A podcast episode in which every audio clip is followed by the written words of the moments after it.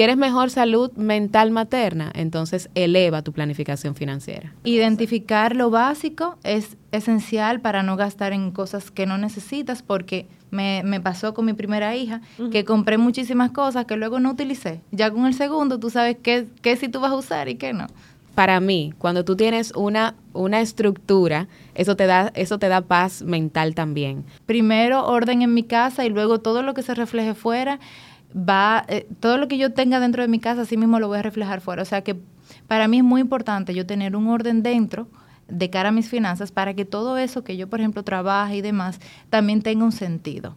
Y a veces pensamos que el ahorro tiene que ser una cosa exorbitante, pero literalmente que tú vayas entrando de poquito a poquito, de poquito a poquito. Oye, esas piedrecitas van a crear una montaña, entonces el fondo de emergencia no tiene que crearse de hoy a mañana, tú lo puedes ir creando poco a poco.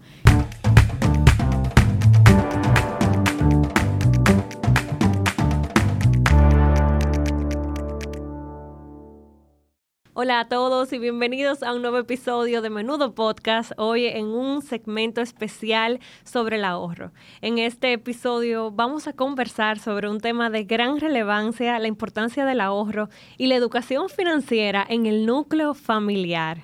En esta menuda conversación exploraremos estrategias, consejos, reflexiones para fomentar esa importantísima cultura del ahorro, la responsabilidad financiera que, inicia desde el hogar. Hoy con dos invitadas muy especiales, Lynn Glass, creadora de Madres Reales, madre y emprendedora, y también nos acompaña Nami Sasaki gerente digital de APAP. Así que bienvenidas a las dos, qué bueno tenerlas aquí. Gracias, gracias por la invitación. Gracias, Ivana.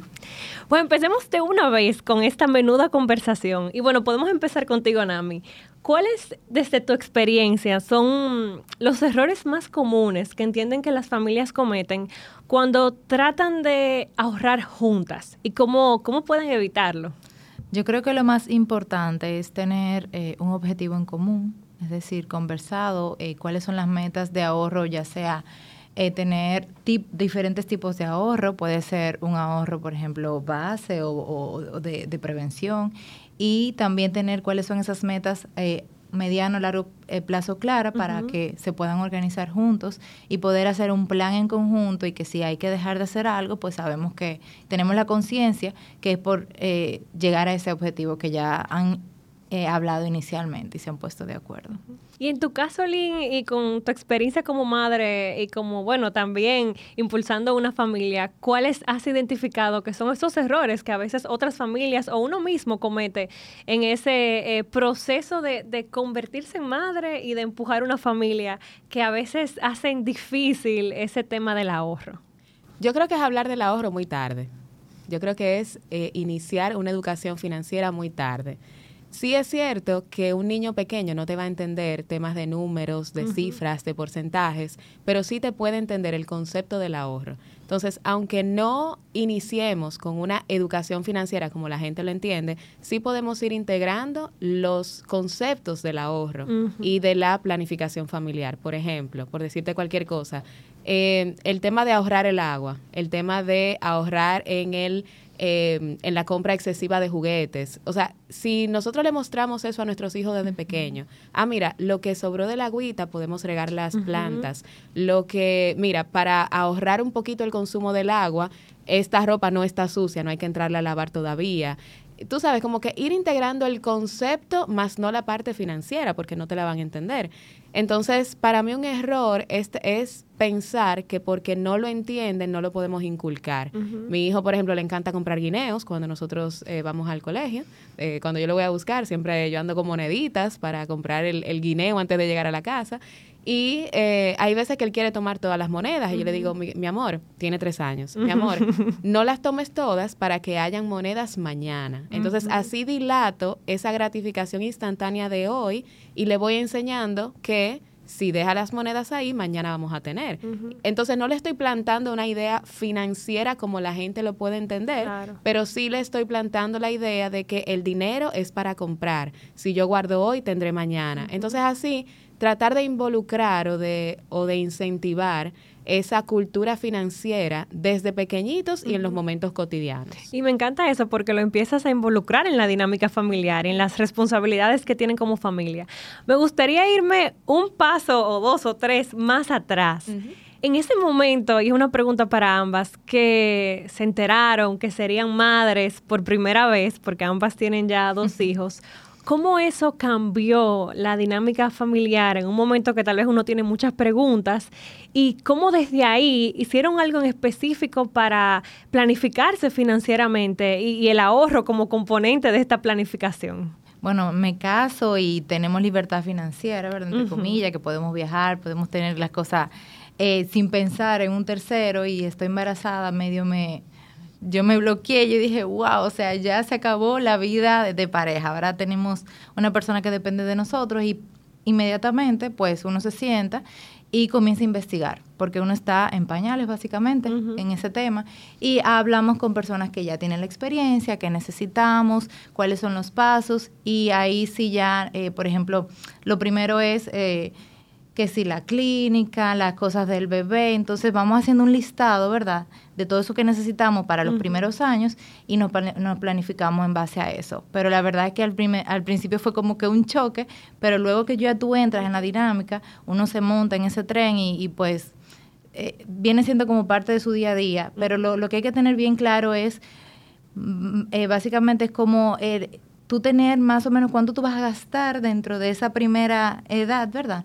Y para poder entonces eh, ahorrar. Y me gusta eso que dices, de acercarte a personas que saben o que ya han pasado por eso, porque a veces hay tanta información en línea que uno hasta termina, me imagino, comprando cosas que, que no necesita o no utiliza y se pudo haber ahorrado eso para otra cosa. Identificar lo básico es esencial para no gastar en cosas que no necesitas porque me, me pasó con mi primera hija, que compré muchísimas cosas que luego no utilicé. Ya con el segundo tú sabes qué, qué sí tú vas a usar y qué no.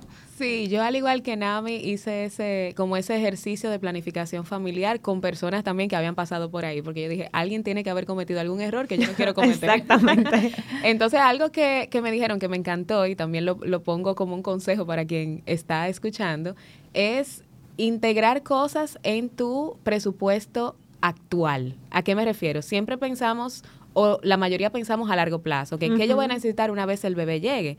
Y esperamos tal vez ahorramos para hacer ese gasto cuando el bebé llegue. Pero algo que me recomendaron y me funcionó de forma maravillosa es que en cada compra, o sea, en cada mes, antes de que llegue el bebé, comprar cosas de antemano. Por ejemplo, yo hice mi surtido de toalla desechable. Las toallitas esas desechables que me dijeron, tú te vas a gastar dos funditas de esa casi diaria.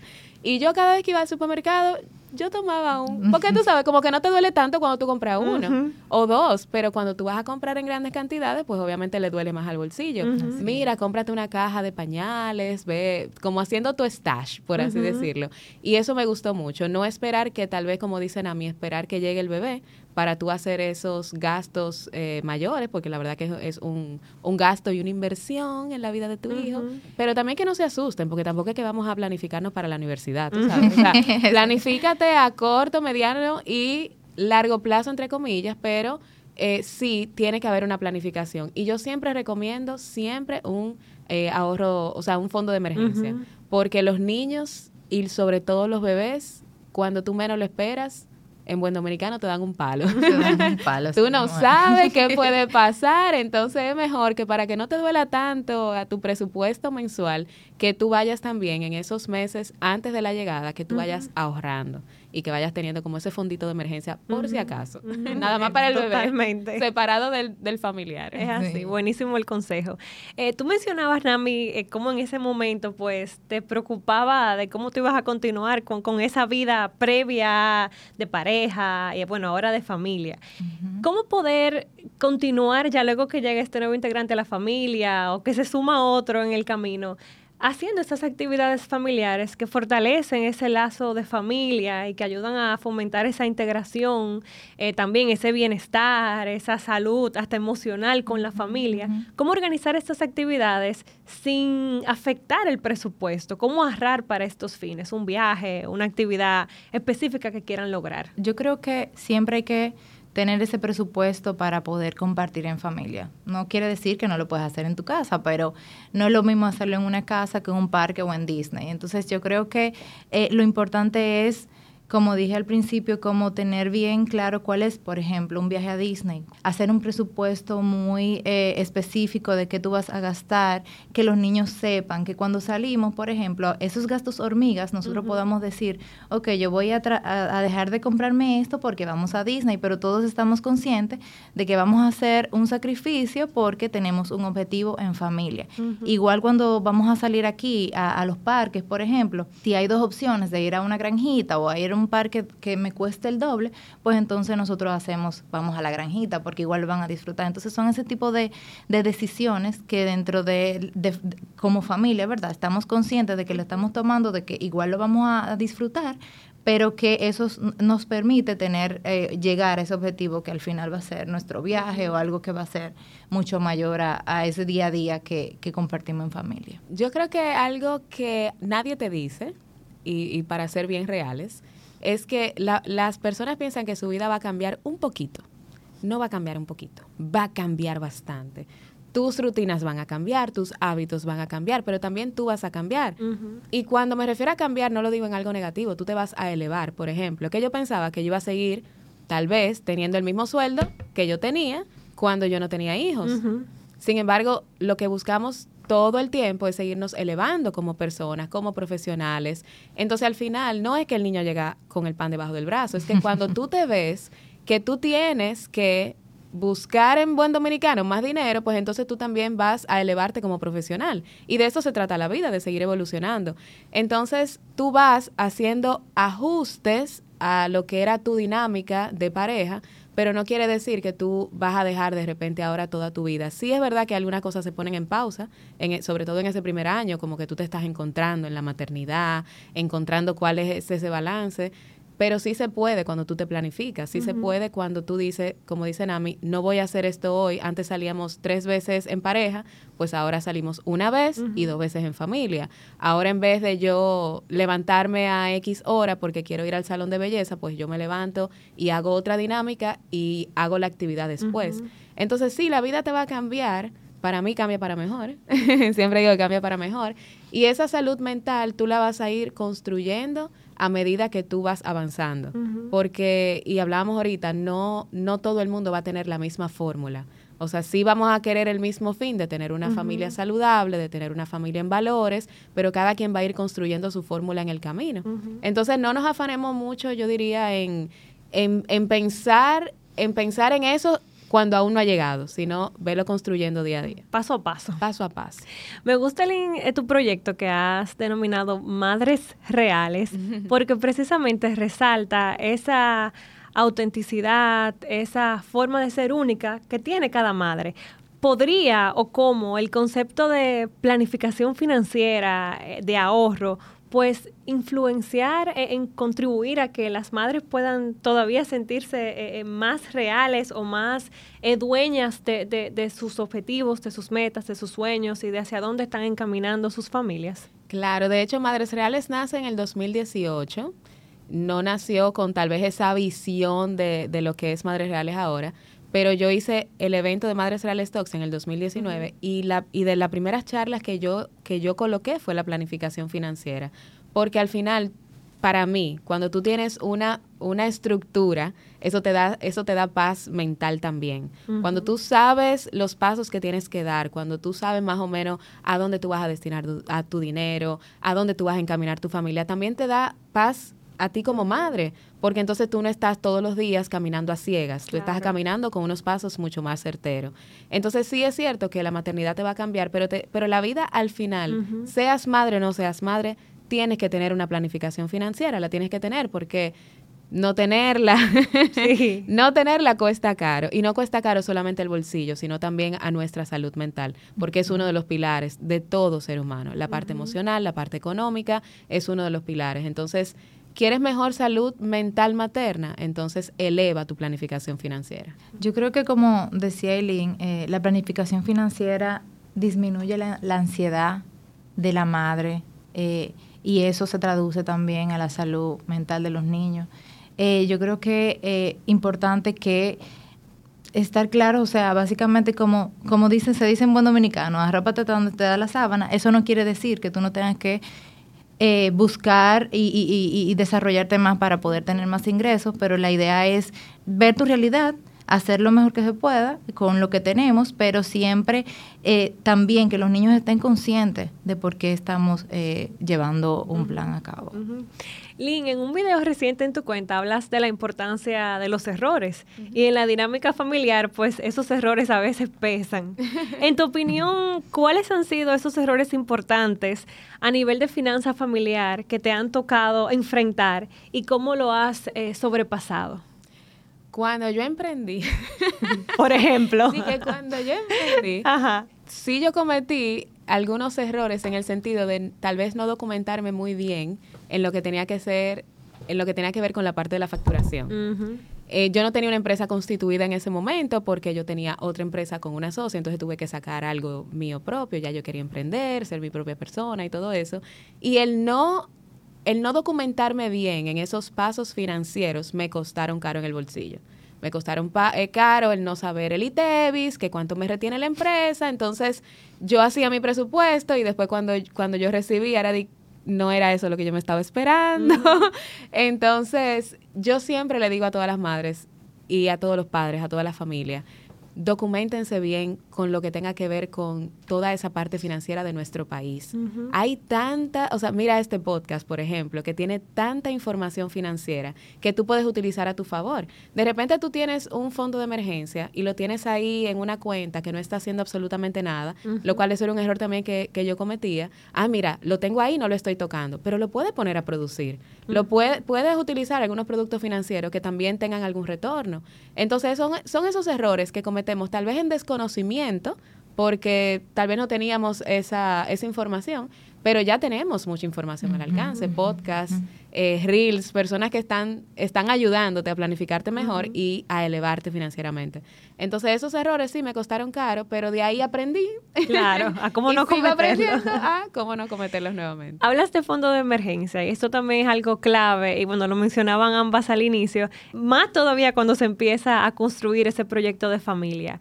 Eh, ¿Cómo, por dónde empezar? Esas personas que nos están escuchando y que tal vez no tienen, primero, ni idea de qué es un fondo de emergencia, para qué se usa, y segundo, de cómo de mi presupuesto mensual, pues puede identificar ese monto para destinarlo. En su experiencia, algún consejo que les ha funcionado, y bueno, tú que mencionas también que ya tenías eh, ese fondo de emergencia, pues que habías empezado a construir, ¿por dónde empezar?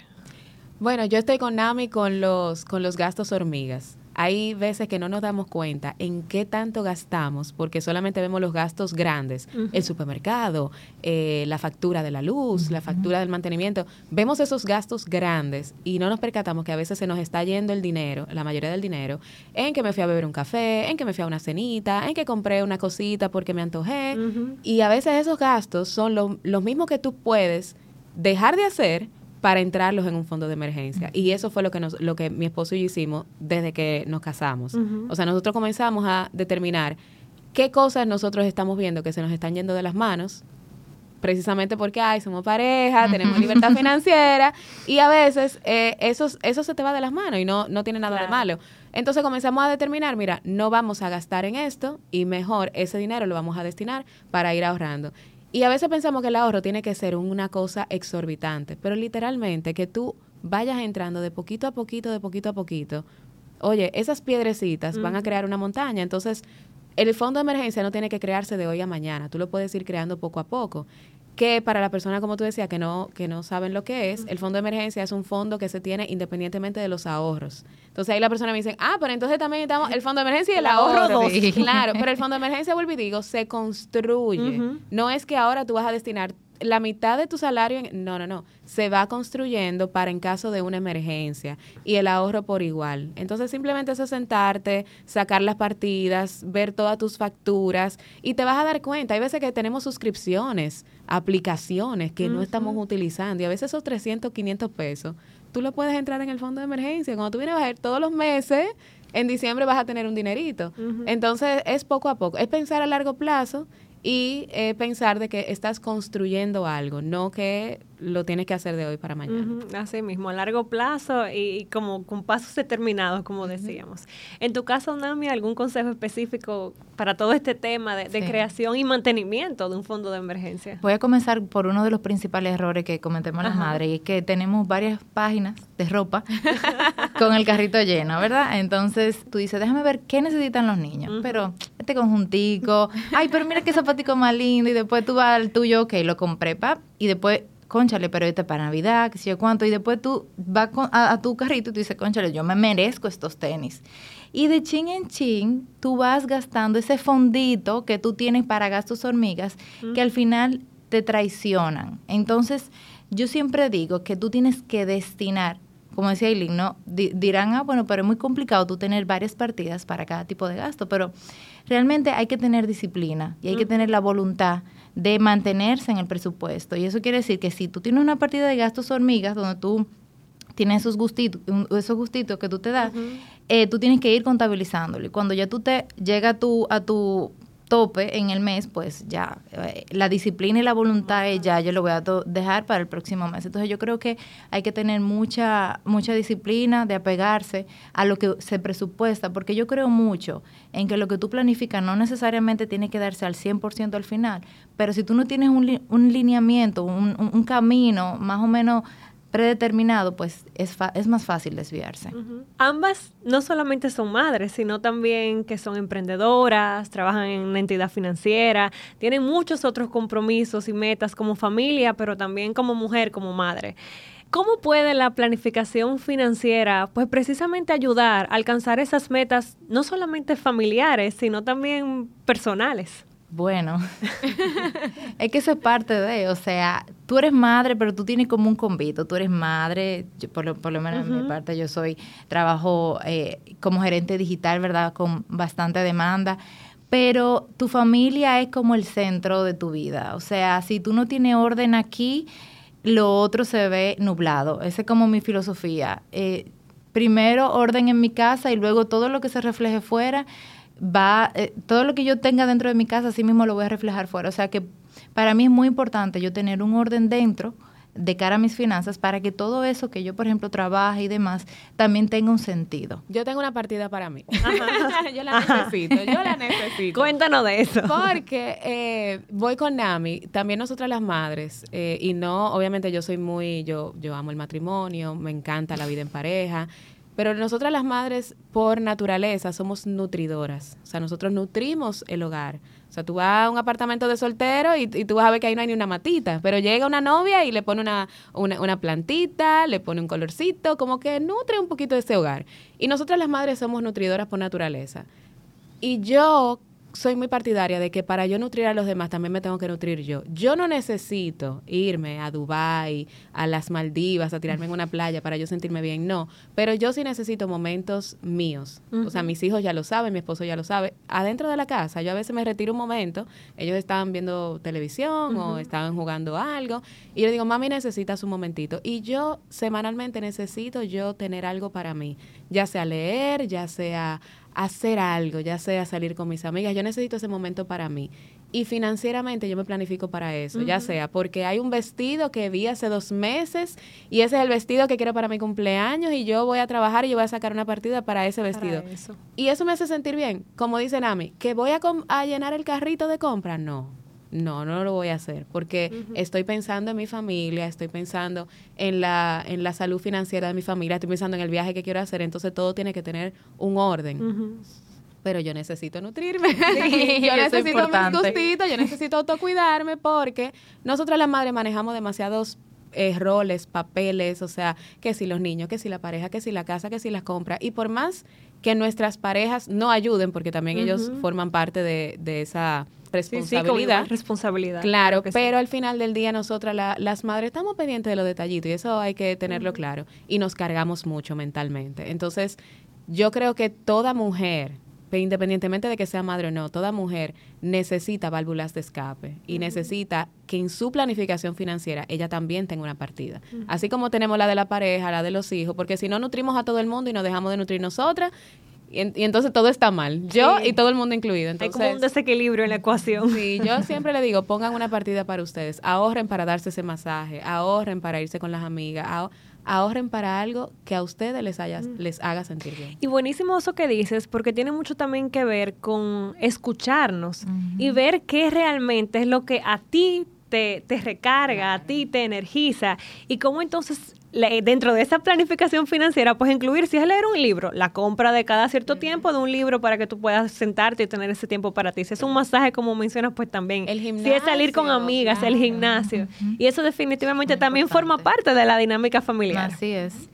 Vienen por ahí fechas festivas y aun, la, aún las que no están marcadas en el calendario, siempre eh, pues hay un cumpleaños, una actividad con amigos, eh, con los primitos y todo eso también implica gastos. Y parte de la dinámica familiar es también disfrutar de esos momentos festivos, eh, de esos momentos también de celebración.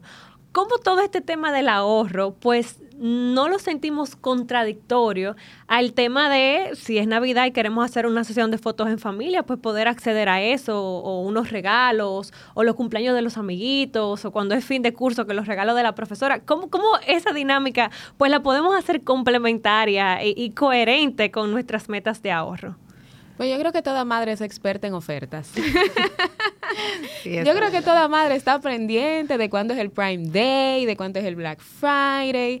Y yo particularmente, como yo lo hago, es que yo me planifico en esas fechas donde yo sé que va a haber un ahorro importante. Ya, ya yo sé que hay que comprar los regalos de Navidad, ya yo sé que hay que comprar los regalitos a las profesoras. O sea, ya son gastos que tú sabes que van a ocurrir. O sea, no, no te están llegando de sorpresa porque los hacemos casi todos los años. Eh, los amiguitos todos van a cumplir años durante el, durante el año escolar. Entonces, yo utilizo esas ofertas a mi favor. Y no hay que comprar la casa de, de, la Barbie más grande del mundo es un detalle, o sea, tenemos que tener pendiente que es un detallito que vamos a hacer.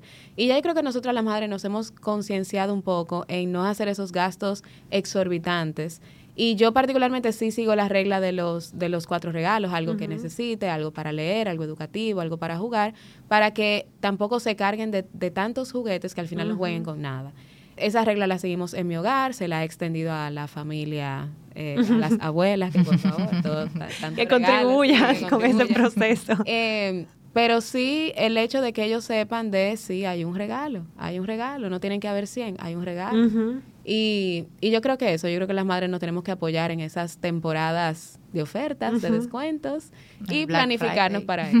Así mismo. ¿En tu caso, Nami? En mi caso, igual que Aileen, yo eh, estoy muy pendiente a las ofertas del Black Friday, Prime Day y aprovecho también y compro esos regalitos. Por ejemplo, yo, yo voy a comprar un regalito, me mandan el calendario del colegio, aprovecho y, mando, y compro todito un detallito, como, como decía Aileen. Pero igual, yo sé que el plan no es recto. O sea, hay épocas donde se gasta más, que hay una cena, que se sale todos los fines de semana. Entonces, yo sé que llegando diciembre se gasta más, pero también eh, quienes tenemos ese privilegio, ¿verdad? tenemos un poco más de ingreso, entonces hay que tenerlo en cuenta de, ok, gasto un poco más, planificado, ¿verdad? Pero también ese ingreso extra que me queda, pues yo lo, lo aprovecho y lo invierto en algo, un certificado que me pueda retribuir ese gasto extra que yo hice en esas fechas importantes.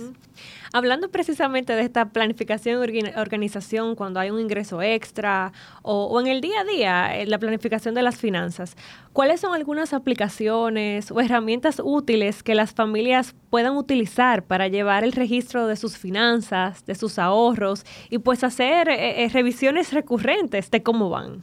Mira, hay muchísimas aplicaciones financieras, hay que estar entrando y hay una que se llama Mobiles, pero algo súper básico que le funciona a todo el mundo es un Excel, donde tú tengas aplatanado todos tus gastos y, también todas esas entradas, incluso extras, que tú la puedas programar. Eh, obviamente, viendo lo periódico, lo que sí te ayuda en la aplicación es que te lo grafica, te da una alerta cuando te pasa de tu presupuesto, que si tú te descuidaste con el Excel y no entraste y lo viste, te, te puede pasar, pero igual te funciona. Hay mucha gente que le gusta más el tema de la aplicación. Por ejemplo, yo tengo una, pero también llevo uno en Excel por si acaso se me pasan esas fechas importantes. Pero ahora mismo herramientas de, de, planificación financiera, uf, hay un montón de ofertas, incluso gratuitas, que se pueden encontrar a, nivel de aplicación. Buenísimo.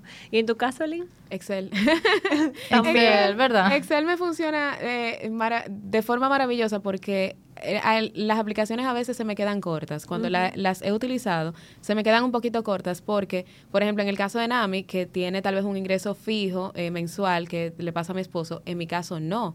Entonces, eh, se me hace a veces complicado yo poder integrar algo que todos los meses como que entonces yo llevo mi Excel. yo llevo mi Excel, es, más fácil para mí y es más fácil también yo eh, poder graficar porque Excel te, te, lo permite y te permite hacerlo a tu modo, o sea, te permite hacerlo según tu realidad. Y por eso, sí, por eso me encanta ver toda la factura, ver cómo, cómo ha funcionado en este mes, comparar con el mes anterior. Y a veces las aplicaciones son muy chulas, pero se quedan en chulería, entonces no. A mí particularmente no me no me han funcionado como como veo que le funcionan a otras personas. Pero lo importante es tener una herramienta y ser consistente e ingresar esa información y, revisar. las entidades bancarias también en sus aplicaciones te dan eh, a veces algunas gráficas y te permiten ver, mira, gastaste mucho en, en compras fuera de la casa, en supermercados, entonces también te permite ver como esa ese circulito de porcentajes y saber que la balanza se está como inclinando para un lado y que esos gastos hormigas son más de lo que tú pensabas. Accionar a tiempo. y accionar, entonces sí, te permite como recogerte. Bueno, hemos hablado de ahorro, de planificación financiera, de la dinámica familiar, pero pienso también que a veces hay momentos, aparte de lo que ya hemos conversado, con los hijos que te piden o, algún nuevo eh, aparato electrónico que salió o tienen alguna necesidad momentánea de gustos.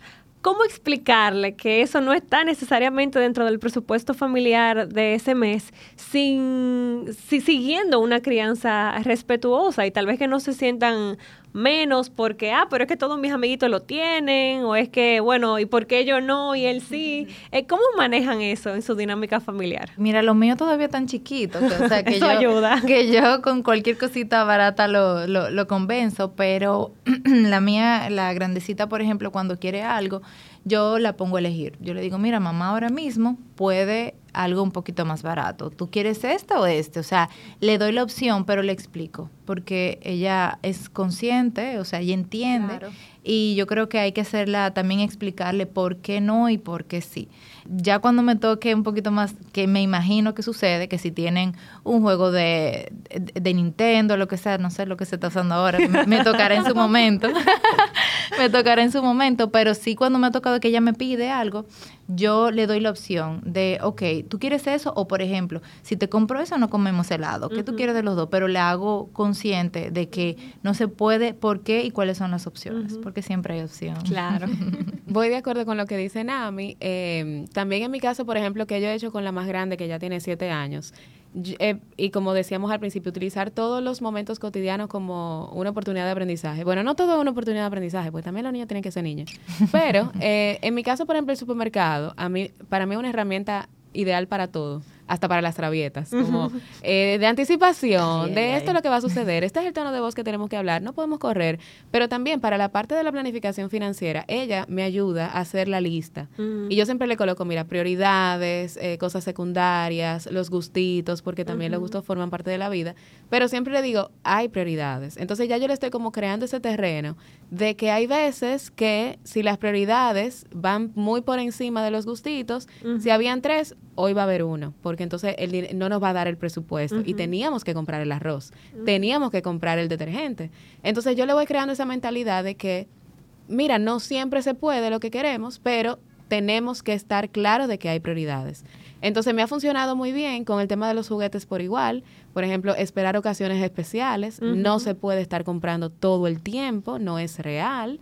Eh, y externarles a ellos, mira, hay ocasiones especiales, ah, tú quieres esa, casa fantabulosa, ah, ok, pues entonces, mira, faltan dos meses para tu cumpleaños, tú puedes pedir eso, eso puede ser para tu cumpleaños, pero en este momento eso no, no es una prioridad. Entonces sí hacerlos conscientes, porque la crianza respetuosa no es una herramienta para un momento determinado. Es todos los días, en todos los momentos. Un estilo de vida. Es un estilo de vida. Y cuando tú tienes niños que están cría, siendo criados en esta filosofía, eso no se, te, no se les va a hacer extraño. Eso no va a ser eh, extraño ni siquiera para ti como madre, porque es algo de tu día a día. tú, así como tú dilatas que no se puedan comer un dulce porque tienen que comerse primero la comida, cuando tú lo, lo extrapolas a un juguete, eh, ellos van a entender la misma mentalidad. Entonces es un estilo de vida. Se aplica para todo. Aplica para todo. en tu caso, Lynn, que mencionamos que no solamente eres madre, pero también eres emprendedora, que ambos son caminos muy exigentes, pues me imagino que te toca desempeñar muchísimos roles. ¿Es posible mantener ese balance y dedicarle el tiempo a la familia y a tu proyecto y a otras cosas que surjan? ¿O, o ha implicado un reto para ti y cómo lo has manejado? Eh, no, no es posible. Te voy a ser sincera. Alerta. Es, la pregunta del millón, que cómo se consigue el famoso balance. No se consigue el famoso balance. Siempre va a haber un día que la balanza tira más para un lado que para, para otro. Es normal. Hay días que tú piensas que te planificaste súper bien y ese día hay una emergencia y, se, y toda la planificación se fue a pique. ¿Qué tú tienes que hacer, como hablamos? Te tienes que planificar.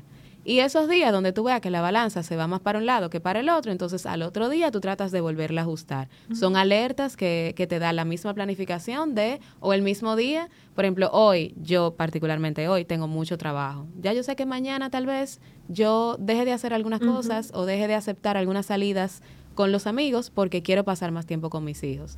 Entonces yo creo que tú te puedes planificar súper bien, pero también tú tienes que ir ajustando tu día a día. Claro. Yo como madre emprendedora al principio, yo pensaba que iba a tener mucho tiempo libre y que yo iba a manejar mi calendario y que yo iba a ir al gimnasio a las 10 de la mañana. Ajá. Y la realidad... Y la realidad es que al final... Cuando tú eres tu propio jefe, por así decirlo, tú hasta te vuelves más exigente y más disciplinado. Y tú organizas tu agenda para hacer cosas que te permitan tener holgura en otro momento. Pero en mi caso yo también trabajo mucho de noche.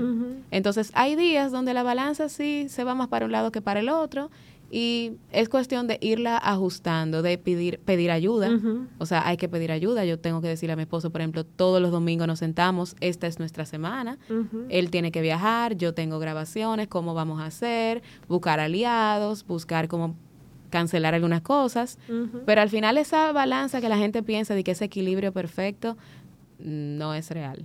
No, es, real. El perfecto no es real. Que se puede tener un balance con el que tú te sientas cómoda y que algunos días tú vas a sentir mucha culpa, sí. Hay algunos días que tú vas a sentir culpa, pero esa culpa te alerta de que tienes que volver a balancear mejor. Y qué bueno que tú digas eso, porque es precisamente lo que nos hace real. y a veces querer alcanzar una perfección que no existe, pues puede llegar a ser frustrante, y más para una madre que también tiene que, que bueno, que también tiene que pensar en otras vidas que están a su cargo. No, y te digo la, la realidad, no solamente nos pasa a las emprendedoras, yo estoy más que segura que tú le haces una pregunta a Nami, que tiene un 8 y también te le va a decir, porque... Eh, hay veces que, ah, mira, tengo una actividad extra en el trabajo, aunque uno maneje su horario. Sí, claro, claro. En tu caso, Nami, eh, que bueno, que es la otra cara de la moneda, que ya eh, trabajas en una empresa privada, en una entidad financiera que también tiene metas importantes, que hay exigencias, que hay iniciativas por desarrollar, proyectos. ¿Cómo manejas todo esto con tu rol también como madre de familia? Mira, la verdad es que a mí se me hace más difícil manejar mi tiempo, ¿verdad? a veces cuando el niño está enfermo o la niña, eh, la verdad es que me sale ese sentimiento de culpa porque tengo que dejarlo con una persona tal vez que no, soy yo y, nosotros siempre queremos estar con ellos. Pero igual, eh, como dice eh, Aileen, nosotros tenemos que saber cuándo nosotros tenemos esa balanza más hacia el trabajo y cómo compensarlo. Es decir, un día yo me puedo quedar 7, 8 de la noche porque me lo exige mi trabajo, pero otro día puedo salir a las 5 y llevarlo al parque. Eh, o, por ejemplo, si se quedan si están enfermitos, pedir trabajar desde la casa, pero hay que tener como la valentía y, y, y, la objetividad de poder identificarlo y darle su peso a cada cosa. Pero como dice Eileen, no hay forma de que yo le dé 50-50. O sea, siempre va a haber un día que 80-20 y así. Me gusta esto que dicen ambas porque justo me recuerda uno de los episodios anteriores que grabamos en este espacio sobre productividad y lejos de hablar de balance, se hablaba de priorizar. ¿Cómo podemos priorizar lo que en ese momento y para la persona que somos en ese momento tiene realmente ese mayor peso en nuestra vida?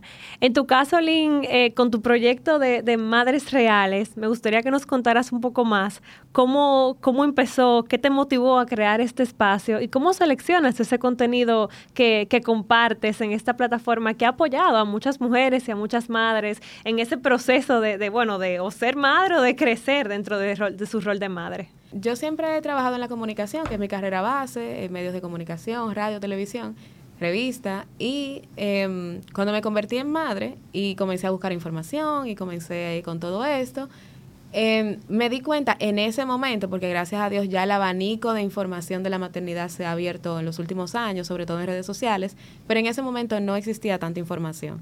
Yo empecé a consumir la información para mí como madre. Sin embargo, Madres Reales realmente nace por eh, la pérdida de mi segundo bebé, que no está con nosotros. Em, cuando yo me atreví a compartir ese testimonio, lo hice porque em, yo hice la maestría de ceremonia de Daniel Aviv la primera vez que vino al país y la foto que tenía con él, la única foto que tenía con él, era él agarrándome la barriga. Era él, él y su esposo hicieron una oración por el bebé. Y yo no la subí porque eso sucedió un sábado y yo estaba perdiendo el bebé el lunes. Entonces, yo no pude, no, no podía compartir ese momento que había sido un momento muy, muy lindo en mi carrera. Y después dije, tú sabes que yo lo voy a compartir, ya después cuando más adelante lo compartí y lo, y lo dije, mira, esto me pasó, tuve una pérdida, no ha sido fácil, he recibido muchos comentarios como un poquito como que la fábrica, la fábrica sigue mm. intacta, eh, no te preocupes. Y yo, ¿eso realmente no era un bebé?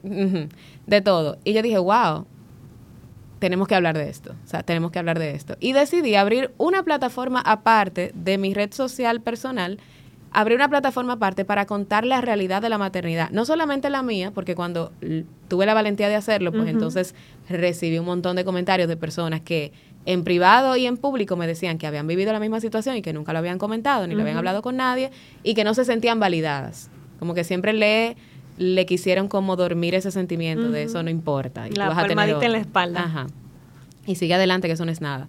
Entonces, así nace Madres Reales, de mi realidad. Y a partir de esa realidad se ha ido nutriendo la plataforma de hablar de depresión postparto, hablar de planificación financiera, hablar de todas aquellas cosas que yo hice y que yo quería que otras personas también disfrutaran de esa información. Y Madres Reales nace así, no como lo que es ahora, porque a medida que también fue creciendo el proyecto, yo fui creciendo eh, como profesional en el sentido de que me fui capacitando como coach, eh, estoy estudiando psicología, he hecho montones de diplomados en disciplina positiva, en conscious discipline, en apego, desarrollo infantil, precisamente para, para mí, primero para yo ver si realmente la teoría y la realidad van de la mano. Y luego para poderla compartir y crear una sociedad un poco más respetuosa. Todavía tenemos unos índices impresionantes de maltrato infantil, eh, lactancia materna la más baja de Latinoamérica y casi del mundo. Entonces yo dije, necesitamos más información y quisiera convertirme en un canal para que las madres lo reciban. Y Madre Real, a, medida que yo me he ido transformando como madre, y, se ha ido transformando la plataforma. Tuve la plataforma al inicio y eran puros memes, eran puras historias, era un canal de YouTube donde yo hablaba con otras madres. Lo seguimos haciendo, pero siempre el enfoque ha sido en no me quiero quedar con esta información. quiero compartirla con todo el que quiere escucharla. Qué bueno, y qué bueno contar con este tipo de proyectos que empoderen y que también evolucionen como la vida misma. En tu caso, Nami, una trayectoria en el sector financiero, ¿cómo esto cambió o, influenció de alguna forma tu rol de madre en tu trabajo y en las tareas que desempeñas hoy en día? Al principio fue, como comenté, yo no, no estaba planificada para tener hijos, entonces yo era muy eh, libre en el sentido de que yo me, encantaba manejar mi tiempo, mis finanzas, pero al final eh, llegó. Eh, fue un golpe un poco fuerte porque yo decía, conchale, después que yo la tuve, yo dije, tengo que irme, dejarla solita, entre comillas, pero como madre realmente eso es un golpe bastante duro. Dejar a tu hijo pequeñito, irte a trabajar, pero la verdad es que eh, yo he tenido la dicha de contar con un equipo que eh, con esa misma calidad y, eh, de, no solamente de compañeros, sino como familia, también esa flexibilidad de yo poder estar en casa, trabajar desde allá, ha complementado bastante la etapa de ser madre. Ya después que uno se embarca en el primero, pues ya el segundo es un ya fly. Llega. Es un fly y todo es normal. Pero la verdad es que es importante tú sentirte cómodo en tu lugar de trabajo para poder hacer ese, tratar de hacer ese balance, ¿verdad?, entre tu, tu maternidad y trabajo, porque igual tú te exiges muchísimo, te exigen resultados, como debe ser, ¿verdad? Eh, pero igual mi prioridad es mi familia. Entonces, el yo poder eh, tener tiempo con ellos y a la par poder trabajar, como que ha sido lo mejor que me ha pasado, por ejemplo, trabajando aquí en, en APAP. Bueno, pues muchísimas gracias, Lynn, Nami, por esta conversación tan enriquecedora, por todos los consejos y por compartirnos también experiencias personales que sé que van a ayudar muchísimo a todos los que nos escuchan, madres, padres, inclusive las que no, los que no son madre o padre también pueden llevarse consejos valiosos de esta conversación que hemos tenido. Así que gracias por eso. Gracias. Gracias, por la invitación. Gracias, gracias.